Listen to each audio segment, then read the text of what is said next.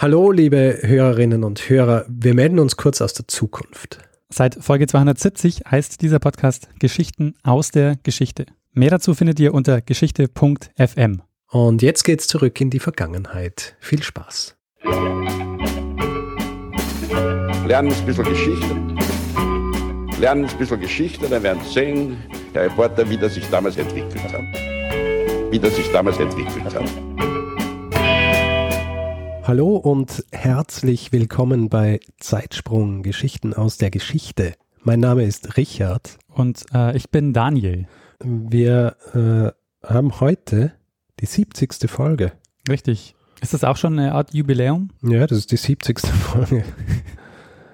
Letzte Woche habe ich über etwas gesprochen, an das du dich sicher noch sehr gut erinnerst.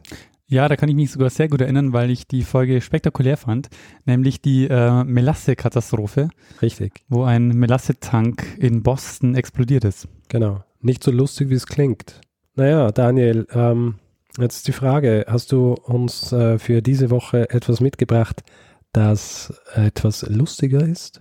Ähm, jein. Also die, meine Geschichte hat auch etwas Lustiges aus heutiger Perspektive.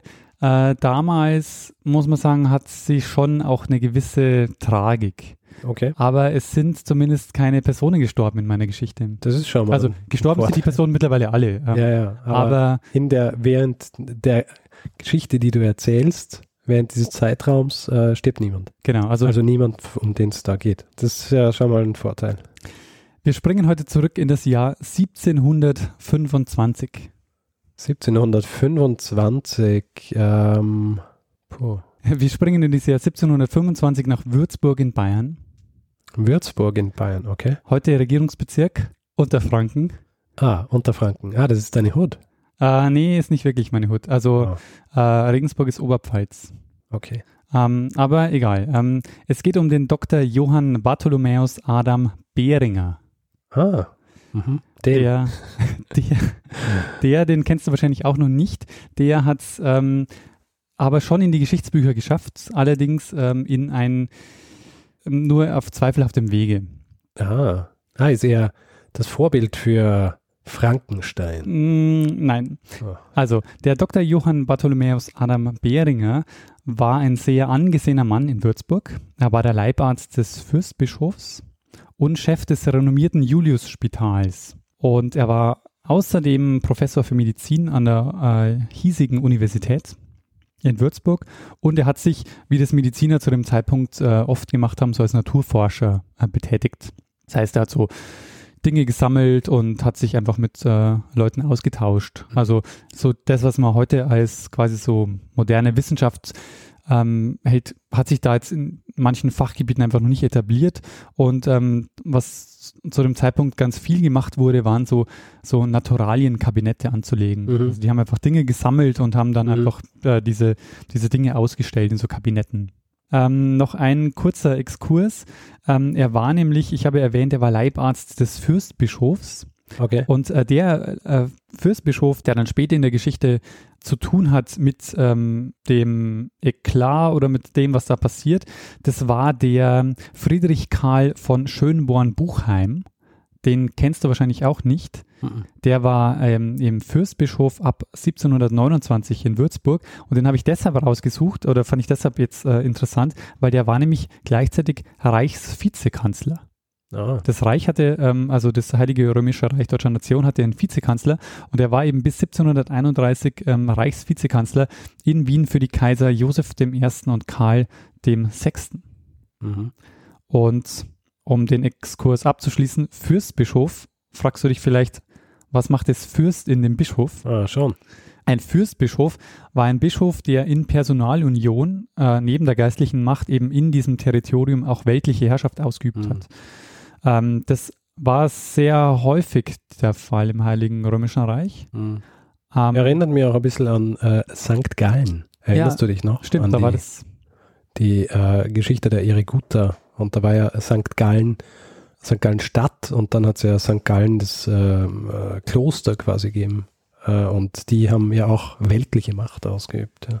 Genau, und also immer wenn die weltliche Macht ausgeübt haben, dann spricht man dann von Fürstbischöfen, um Mhm. quasi klarzumachen, die haben nicht nur geistliche Macht, sondern eben auch weltliche Macht. Es gibt aber auch den anderen Weg, also zum Beispiel der Wiener Bischof, der hatte auch lange den Titel Fürstbischof, hatte aber keine weltliche Macht. Mhm. Dem hat man nur Den Titel geben. Titel gegeben, genau. Die weltliche Öster Macht. Österreich halt, gell? Genau. Titel, aber keine Macht. Genau. Okay, also dieser äh, Behringer, der sammelt gerne, ist Naturforscher und es geht jetzt also ein Stück weit um die Geschichte der Paläontologie. Und zwar geht es jetzt um ein sehr, sehr außergewöhnliches äh, Ereignis der Paläontologiegeschichte Mhm. mit einem, also in einem sehr einmaligen Maßstab. Okay. Ich sag's mal gleich noch äh, vorneweg, die genauen Umstände, was da wie passiert, wissen wir nicht. Es gibt ganz, ganz viele Ungereimtheiten in dieser Geschichte, die sich wohl auch nie klären lassen, weil wir einfach die Quellen nicht mehr haben. Sehr gut. Geschichte halt, gell? Genau, eben Geschichte. Und genau darum geht's mir auch. Es gibt nämlich einige Theorien, die sich ähm, über einige Quellen stützen lassen. Ja. Und die bekannteste Version der Geschichte, die werde ich jetzt mal erzählen. Und werd, wir werden dann ein bisschen darauf eingehen, diese, wie diese Aspekte der Geschichte zustande kommen, weil man nämlich merkt, dass die Geschichte als Geschichte erzählt wird und halt immer mal wieder so ein Eckchen dazukommt, mal kommt wieder was weg und Ja. am Ende kommt so eine kanonische Geschichte raus, von der man Mhm. so denkt, dass sie so passiert ist, aber eigentlich, wenn man sich die Quellen nochmal anschaut, gibt es eigentlich, kann es so nicht gewesen sein. Ja. So der, die kanonische Version dieser Geschichte Mhm. geht so. Der Behringer, der ist bei seinen Kollegen nicht besonders beliebt, der ist angeblich sehr, sehr selbstherrlich und den kann irgendwie keiner leiden. Mhm. Und zwei seiner Kollegen, der Mathematiker Ignaz Roderick und der Hof-Universitätsbibliothekar, der Geheimrat Johann Georg von Eckhardt, der ist, äh, war vorher Angestellter bei Gottfried Wilhelm Leibniz, kommt dann nach Würzburg, ist dort Bibliothekar. Und die beiden, die wollen ihn mal so richtig auflaufen lassen, weil die finden den so selbstherrlich und die haben irgendwie keinen Bock auf den. Deshalb heuern die Studenten an, drei bis vier, und die, ähm, die sollen Fälschungen von Versteinerungen diesen Behringer andrehen. Ja. Das machen die auch. Äh, es werden so ähm, Versteinerungen aus lokalem Kalkstein hergestellt, also so als Muschelkalk. Und ähm, die sagen dem, dass dass äh, quasi in, an, in einem Berg, einem Weinberg bei Eibelstadt, das ist in der Nähe von Würzburg, ähm, dass es dort eben diese, äh, diese Versteinerungen gibt. Mhm. Und ähm, der Behringer ist total begeistert von dem Material, was er da findet oder was die, was die ihm geben. Er geht dann auch selbst hin, gräbt dort ähm, und findet halt total viele Steine. Ist zunächst aber auch mal ein bisschen skeptisch. Diese fossilen Fälschungen, wie ich jetzt gleich mal sagen kann, dass es eben sich um Fälschungen handelt, Ja, weil ja, die eben sicher, ja, selbst Äh, gemacht wurden, die waren halt äußerst außergewöhnlich. Also äußerst außergewöhnlich. Da waren Spinnen, die noch ihrem Netz saßen, Kometen mit Schweif, Sonnen mit menschlichen Gesichtern äh, und sogar Platten mit hebräischen Schriftzeichen. Ja, und man denkt sich heutzutage natürlich so Fossilien, ja, also Fossilien mit menschlichen Gesichtern drauf oder Ja. ist natürlich, ähm, klingt heute völlig absurd, weil es halt einfach keine Versteinerungen waren, sondern mehr oder weniger so quasi so dreidimensionale Reliefarbeiten im Grunde genommen eigentlich. Mhm. Also ähm, das waren die Tiere, die wurden auch nicht in, in quasi in, in skeletthaften Form gezeichnet, sondern das waren halt noch in ihrer lebendigen Form. Also gab es dann kopulierende Frösche, gab es Vögel mit Schnabel, Spinnen im Netz. Also völlig klar, dass es plumpe Fälschungen sind, äh, so aus heutiger Sicht. Ja. Ähm, wir befinden uns aber im 18. Jahrhundert. Also Ja. die Lehre der, ähm, der Fossilisation, die hat sich noch nicht durchgesetzt zu dem Zeitpunkt. Die haben noch ähm, sich so gestritten, ob es ähm, äh, wie, wie quasi Fossilien überhaupt zustande kommen. Mhm. Also und die, diese Jungs, die bringen dem Behringer die, diese, ähm, diese Versteinerungen oder die, diese vermeintlichen Fossilien. Der ist total begeistert, zahlt ihnen 300 Reichstaler und der beginnt daraufhin eine Unmenge dieser Fossilien ähm, zu sammeln. Also der plant dann ein Naturalienkabinett und ähm, wenn ich sage Unmenge, dann reden wir da wirklich, also er selbst sagt mal, er hat 2000 Stück von diesen ähm, Teilen gesammelt. Wir haben heute noch so 450, die erhalten sind und publiziert und das, was er zu dem Zeitpunkt so, so an, an, an diesen Steinen hatte, waren ungefähr 600. Also es ist wirklich, das ist ein Wahnsinn. Also es ist jetzt nicht nur so, da haben ihm mal ein paar Steine gegeben, Und diese 600 Steine sind alles Fälschungen. alles Fälschung. Sind alles die, die ihnen die Studierenden, äh, die haben ihm die so gebracht. Äh, Haben die nichts anderes zu tun gehabt. Nee, also ja, das, das ist natürlich auch eine Frage, die man sich stellt. Also wer stellt überhaupt so viele Steine her? Wer vergräbt die dann an diesem Berg und lässt ihn die dann wieder ausbuddeln? Oder sie haben die teilweise Es ist halt es ist ein groß angelegter Prank von den, äh, von den beiden ähm, Feinden. Richtig, aber wer diesen Prank angelegt hat, das äh, müssen wir dann nachher noch okay. mal genau erklären, okay. was da dann tatsächlich passiert ist. Was der Beringer jedenfalls macht, ist, dass er ähm, relativ schnell beginnt, das Ganze zu ähm, auch zu verschriftlichen. Und er legt eine Monographie vor, ein Jahr später, nämlich äh, 1726, unter dem Titel Lithographie Würz, äh, Würzeburgensis. Und äh, da gibt es 21 Kupferstichtafeln mit 204 Funden, die dort abgebildet sind. Und er selbst ist quasi mehr oder weniger der Schirmherr dieses Werkes, widmet es auch, also er selbst schreibt auch das Vorwort, widmet das Buch dem Fürstbischof und das Buch selber stammt aber dann von dem Georg Ludwig Hüber, der mit diesem Buch promoviert. Also er okay. bietet quasi jemandem die Möglichkeit, damit ähm, zu promovieren und dieser Hüber, der wird dann später Anatomie- und Chirurgieprofessor. Zum Glück nicht Paläontologe. Genau. Jetzt ist quasi die Frage, wie kann er überhaupt auf diese Fossilien ähm, reinfallen? Also die offensichtlich eben plumpe Fälschungen sind. Und das lässt sich jetzt erklären dadurch, dass die, ähm, dass die Kunde der, dass die Fossilienkunde einfach um, zu dem Zeitpunkt noch in einem Streit ähm, war. Nämlich es gab die These der Vis Plastica, ähm, die von dem persischen Gelehrten ähm, Avicenna im 11. Jahrhundert entwickelt wurde. Da war die Idee, dass die ähm, alles, was in der Natur vorkommt, also alle Formen von Lebewesen, als plastische Modelle schon in Stein präfiguriert sind. Und das sind quasi die Dinge, die er gefunden hat. Also mhm. quasi präfigurierte Modelle der, der Natur. Was man auf jeden Fall sagen kann, ist, dass der Behringer die nicht für Fälschungen gehalten hat, sondern für Naturprodukte. Und ähm, man darf jetzt als Historiker halt nicht den Fehler machen und von dem gegenwärtigen Wissen ausgeht, auszugehen, wenn man beurteilt, wie die Person ähm, das, äh, das beurteilt hat, sondern man muss quasi versuchen, ähm, dieses Wissen ähm, heranzuziehen, das die Person haben konnte. Mhm. Und für den Behringer war es durchaus plausibel, dass das natürliche Steine sind, die keine Fossilien sind, aber trotzdem ähm, keine Fälschungen sind. Nämlich weil er davon ausgehen oder weil er davon ausgehen konnte oder weil er eben davon ausging, dass die Steine, dass, dass quasi ähm, diese Fossilien nicht nur, dass sie eben keine versteinerten Fossilien oder keine versteinerten Tiere zeigen, sondern dass es anorganische Produkte sind, die ähm, zufällig wie Tiere aussehen. Also mhm. es einfach Steine sind, die, von denen man, die halt zufällig quasi aussehen halt wie zwei kopulierende Frösche. Genau, das ist einfach, ja. einfach Zufall. Und deshalb ist es quasi auch erklärlich, dass da Sonnenstrahlen zu sehen sind und hebräische Schriftzeichen, weil es einfach zufall, zufällig so entstanden ist. Okay. Ähm, Jetzt fragt man sich natürlich, in dieser Menge ähm, ist vielleicht wieder ungewöhnlich, aber es konnte zumindest, oder man kann zumindest sagen, es, ist, es gibt auch einen Grund zu sagen, es hätte für ihn auch plausibel wirken können, dass es so ist.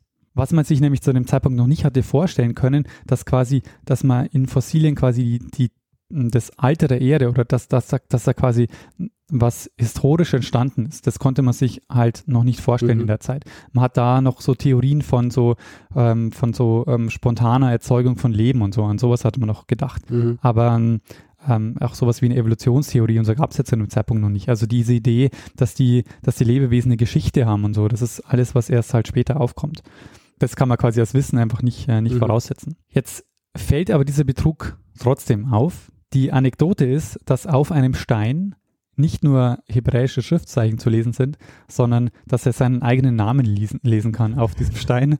Und spätestens dann quasi fällt ihm auf, na okay, äh, es ist, es ist alles nur eine Fälschung.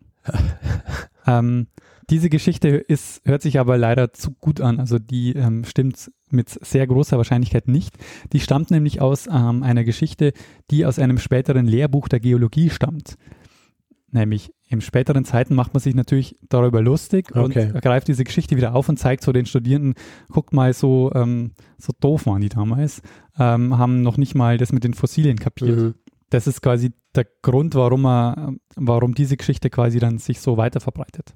Der Behringer, so viel wissen wir, der zog vor Gericht und ähm, jetzt kam zu Verhören, deren Protokolle wir teilweise noch ähm, haben. Und ähm, es gab nämlich dann 1726 äh, erste Anhörungen und ein Heinrich Kirchner hat 1934 im Würzburger Archiv nämlich genau diese Verhörprotokolle entdeckt.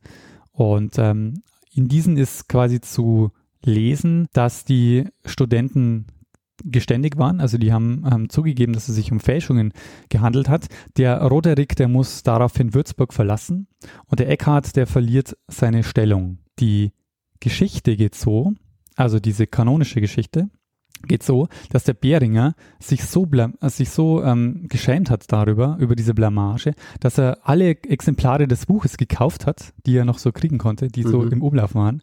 Und er sich daraufhin halt ähm, total ruiniert hat finanziell und dann äh, einige Jahre, äh, kurze Zeit später, dann ähm, völlig verarmt und verzweifelt stirbt. Das stimmt allerdings nicht. Okay, was stimmt? Äh, es stimmt, dass sein wissenschaftlicher Ruf überhaupt nicht darunter gelitten hat, dass er weiterhin an der Uni Würzburg gearbeitet hat und 14 Jahre später ähm, gestorben ist, aber eher aus, ähm, nicht weil er verarmt war, sondern einfach aus. Ähm, weil man halt stirbt, gell? Genau, das ja. hat damit also quasi nichts mehr zu tun gehabt. Ähm, das ist äh, eben Reich der Anekdoten, ähm, dass, ähm, mhm. dass er dadurch verarmt ist. Wenn man sich jetzt nochmal ähm, das die diese Geschichte nochmal so aus der, aus der Quellenlage ansieht, dann stellt man fest, dass ich habe jetzt gesagt, dass, äh, dass 1732 die Sache auffällt, weil er einen Stein erkennt, an dem er seinen Namen lesen kann in mhm. Hebräisch. Wenn man aber ähm, dieses Buch ähm, sich anguckt genauer und wenn man sich anschaut, was so was so an Diskussionen ähm, abgelaufen ist, dann stellt man fest, dass er selbst schon Zweifel an der Echtheit dieser, ähm, dieser Dinge hatte und dass anscheinend der Roderick und der Eckhart, nachdem sie gemerkt haben, dass der Beringer das ziemlich ernst meint, ihn gewarnt haben. Die sind zu ihm hingegangen und haben gesagt, pass mal auf, es handelt sich dabei um Fälschungen. Und der mhm. Beringer hat es aufgegriffen und hat ähm, gesagt, ah, okay, das sind Fälschungen dabei, hat die weggelassen und hat aber trotzdem weitergemacht. Also hat insgesamt in diesem Ding nicht gezweifelt. ähm, er wollte halt einfach, dass sie wahr sind. Genau, er wollte, dass sie wahr sind. Und das ist auch ähm, mit ein Stückchen, was dann später jetzt noch ähm, so die Hauptthese werden wird. Der Behringer selbst macht aber quasi aus seinem Zweifel in dieser Publikation gar keinen Hehl. Er schreibt zum Beispiel in der Einleitung, ich habe meine Bildtafeln absichtlich klugen Männern zur Überprüfung vorgelegt, da ich den Wunsch habe, ihr Urteil zu erfahren, statt mein eigenes in dieser völlig neuen, höchst strittigen Frage zu verkünden. Äh, kommt dann so eine Passage, wo er schreibt, so dass sehr gelehrte und würdige Menschen, damit sind vermutlich äh, Roderick und Eckhart gemeint, gerechten Verdacht schöpfen ähm, zu müssen glaubten, als liege hier eine Täuschung im Hintergrund, um welcher Willen habsüchtige Betrüger diese Steine künstlich verfertigt und unterschoben hätten. Ähm, also das schreibt er quasi in dieser Publikation. Also er, er schreibt da schon, dass die zu ihm kommen sind und gesagt haben, das sind Fälschungen, aber der hat quasi das, äh, das trotzdem gleich noch mit quasi verarbeitet. Es kommt auch wohl zu einem Streit zwischen ähm, den Parteien, also zwischen Roderick und Behringer.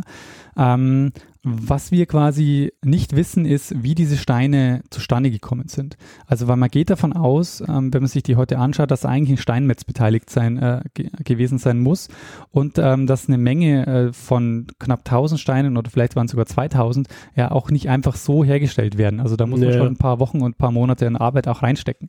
Äh, das ist aber quasi halt einfach ähm, äh, einfach nicht mehr nachvollziehbar. Und den Stein mit Beringers Name, den hat es einfach vermutlich nie gegeben. Ähm, vielleicht haben die das zum Scherz gemacht, aber es ist vermutlich, äh, vermutlich ist es nicht so. Wenn man jetzt aber davon ausgeht, ja, dass der Roderick und der Eckhart das Ganze eingefädelt haben, ähm, und ihm aber schon gesagt haben, dass es sich um Fälschungen handelt, ähm, warum läuft dann die Geschichte so, wie sie dann weiterläuft?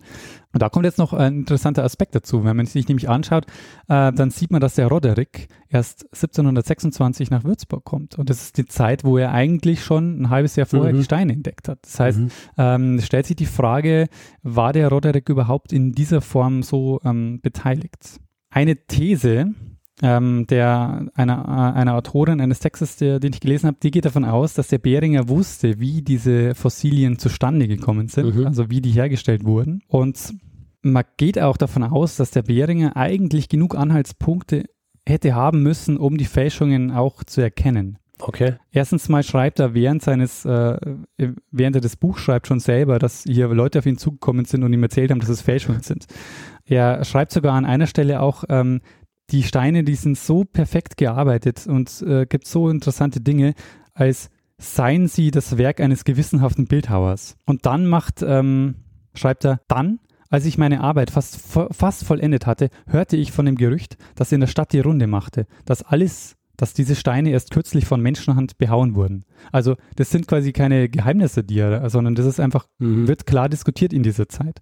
Und ähm, das ist ein, ein Punkt, der, ähm, der quasi heutzutage mehr oder weniger halt nicht mehr, ähm, nicht mehr nachzuvollziehen ist. Weil die Frage sich ja dann stellt, wie die Geschichte überhaupt aufgedeckt wurde, wenn es anscheinend nicht über diesen Namen passiert ist. Also warum kommt es plötzlich eben zu dieser Anzeige und diesen Verhören, wenn er schon wusste, dass es mhm. auch Fälschungen hätten sein können? Ähm, Interessant ist auch, dass nach seinem Tod, also er stirbt 1738, dass die Leipziger Bibliothek, ähm, die kauft ähm, dann den Restbestand ähm, seines Werkes und gibt dann das Buch nochmal neu heraus, äh, 1776. Und ähm, das ist auch ein, ein, spannender Punkt an dieser Geschichte, nämlich ähm, das läuft unter dem Titel Die Würzburger Lügensteine.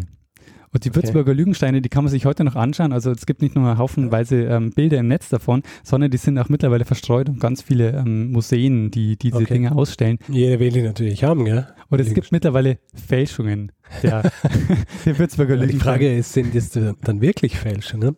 Oder sind es eigene Lügensteine? Also die sind ähm, dann so beliebt gewesen zum Zeitpunkt, dass man sich, äh, dass sich quasi Leute extra diese Lügensteine äh, dann noch ähm, extra noch gefälscht haben, weil man die eben sehr gut verkaufen konnte. Ja, ja das ähm, ist quasi die Geschichte der, der Würzburger Lügensteine. Das ist sehr gut. Ich finde es ein bisschen schade, dass die, äh, dass die, die Geschichte, dass er alle Bücher aufgekauft hat, nicht stimmt, weil dann wäre es äh, echt super gewesen, wenn er stirbt und äh, die, äh, das Museum oder wer hat, wer hat dann seinen Nachlass? Äh, die, die Leipziger Bibliothek. Wenn die Bibliothek dann das Buch einfach nochmal neu rausgibt, nachdem er sich ruiniert hat, äh, um äh, alle Exemplare wieder einzuziehen. Aber das ist, äh, das ist sehr gut. Die Würzburger Lügensteine die gelten als äh, die größte, ähm, also als, als der, also als, als, die größte paläontologische Fälschung ähm, der Wissenschaftsgeschichte. Aber ähm, nur, dass ich es richtig verstehe, er war die Person, die eigentlich am meisten drauf reingefallen ist, oder? Oder hat, oder hat er, ist es dadurch auch dazu gekommen, dass viele andere der Meinung waren, dass diese Lügensteine echt sind? Oder war das so quasi, dass in Würzburg eh jeder gewusst hat, okay, diese Steine, die sind äh, nicht echt und dieser verrückte Typ da ähm, tut die ganze Zeit nur so, als wären sie echt. Obwohl er eh auch weiß, dass sie nicht echt sind. Also das ist, das ist schwer zu sagen. Ähm, ich ich denke, das ist irgendwie kaum nachvollziehbar. Was man aber sagen kann, ist, dass zu dem Zeitpunkt eigentlich sich so die ähm, Theoretiker, die, die davon ausgegangen sind, dass Fossilien versteinerte Tiere sind, schon durchgesetzt haben und es mhm. eigentlich eher noch eine Minderheitenmeinung war, zu sagen, das handelt sich eher um äh, anorganisches äh, Material. Ja, ja. Aber was glaubst du, wie, wie, warum ist es äh, zu einer Anzeige gekommen? Wollt, äh, meistens passiert sowas ja, wenn jemand geschädigt wird. Also äh, hat es vielleicht irgendwie was damit zu tun, dass jemand äh, einen Lügenstein gekauft hat, in der Annahme, dass es sich um ein Fossil oder so handelt und dann draufkommen ist, okay, es ist nur Fälschung und dann eine Anzeige erstattet hat, oder? Also meine Vermutung wäre, dass das vielleicht im Protokoll stehen würde, ähm, mhm. wenn das so wäre, aber die Protokolle sind ja leider ein bisschen unvollständig. Also was man aber nachvollziehen kann, äh, ist, dass es anscheinend schon einen längeren Streit gab zwischen dem Roderick, dem äh, Eckhart und dem Behringer, mhm. weil die sich auch in dieser Zeit mehrfach einfach ähm, mehrfach auch streiten.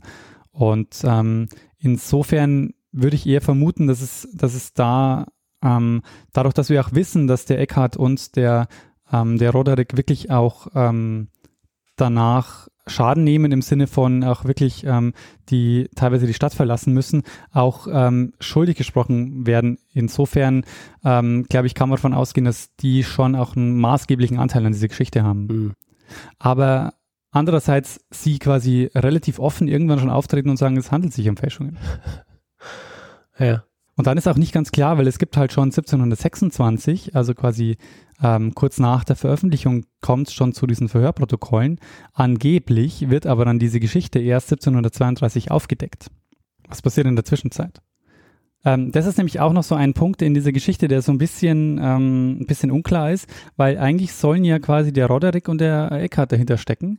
Und aber der Roderick, der kommt erst Ende 1725 nach Würzburg und äh, angeblich quasi bekommt er im Mai 1725 schon die ersten Fossilien dieser Steine in die Hand. Das heißt, es ist eigentlich schon, ähm, es ist noch eine, ein Punkt in dieser Geschichte, der halt so ein bisschen unklar ist. Mhm.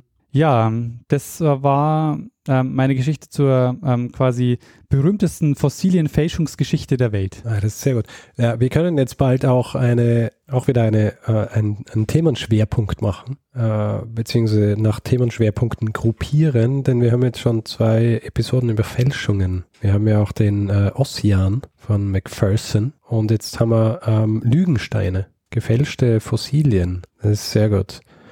Noch nie gehört. Nie gehört von den Würzburger Lügensteinen. Na, ich muss sagen, äh, äh, Würzburg kenne ich auch nur vom Namen her. So. Ja? Ich hätte nicht einmal sagen können, dass es in Bayern ist, wenn ich ehrlich bin. ähm, ja. Woher hast du äh, dieses Thema, Daniel? Das interessiert unser Publikum auch immer. Ähm, es gibt ein Buch von einem äh, sehr bekannten ähm, Wissenschaftshistoriker.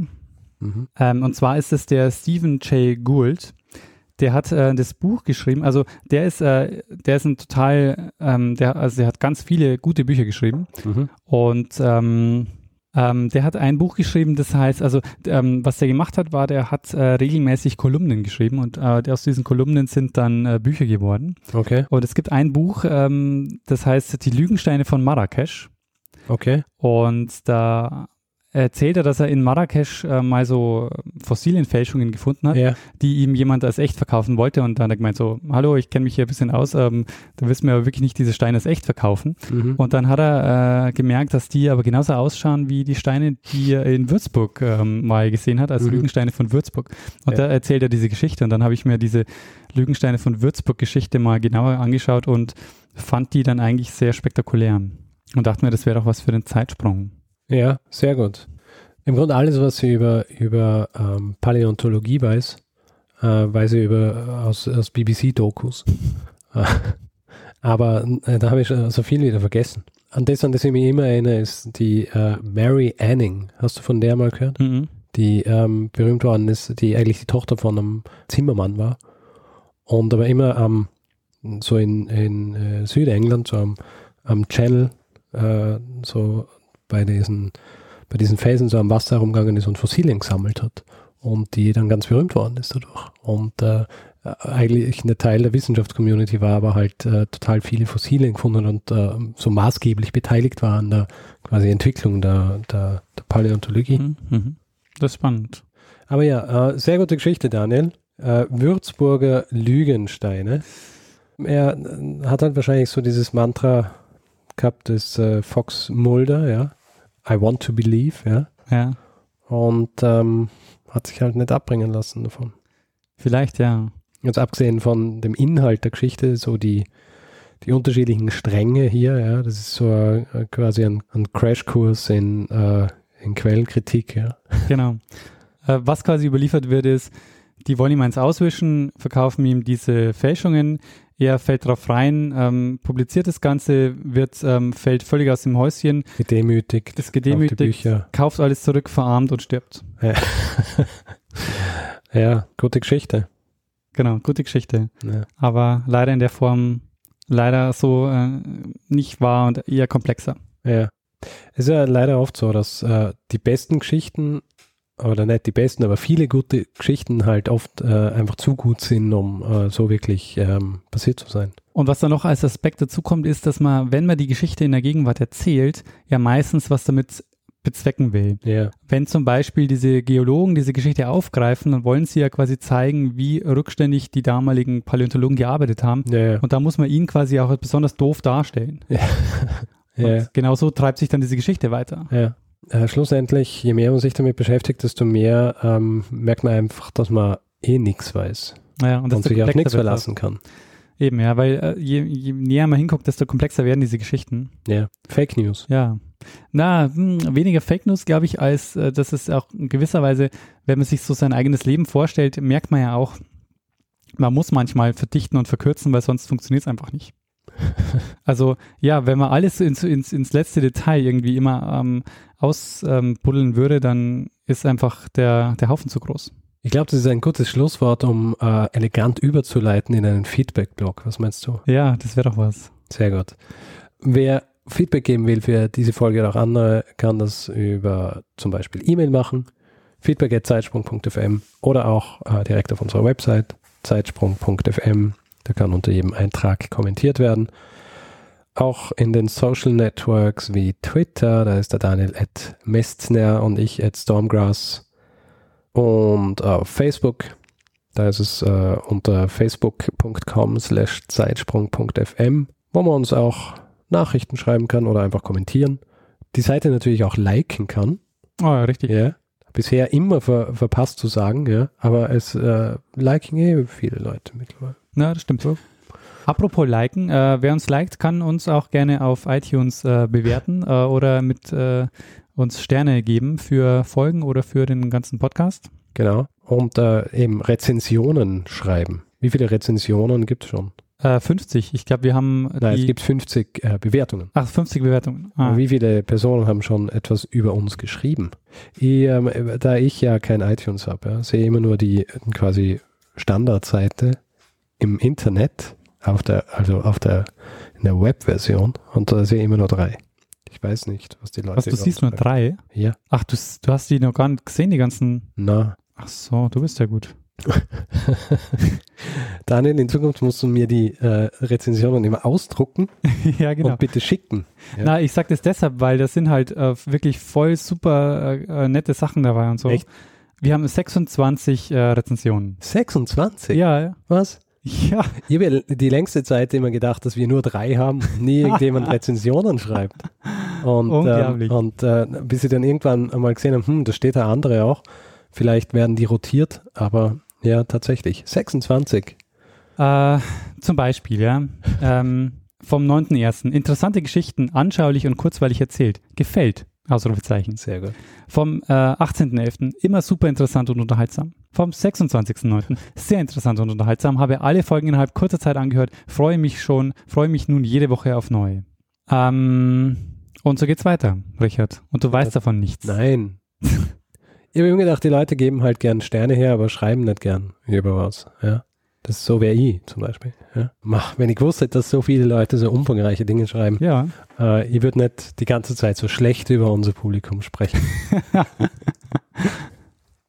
genau.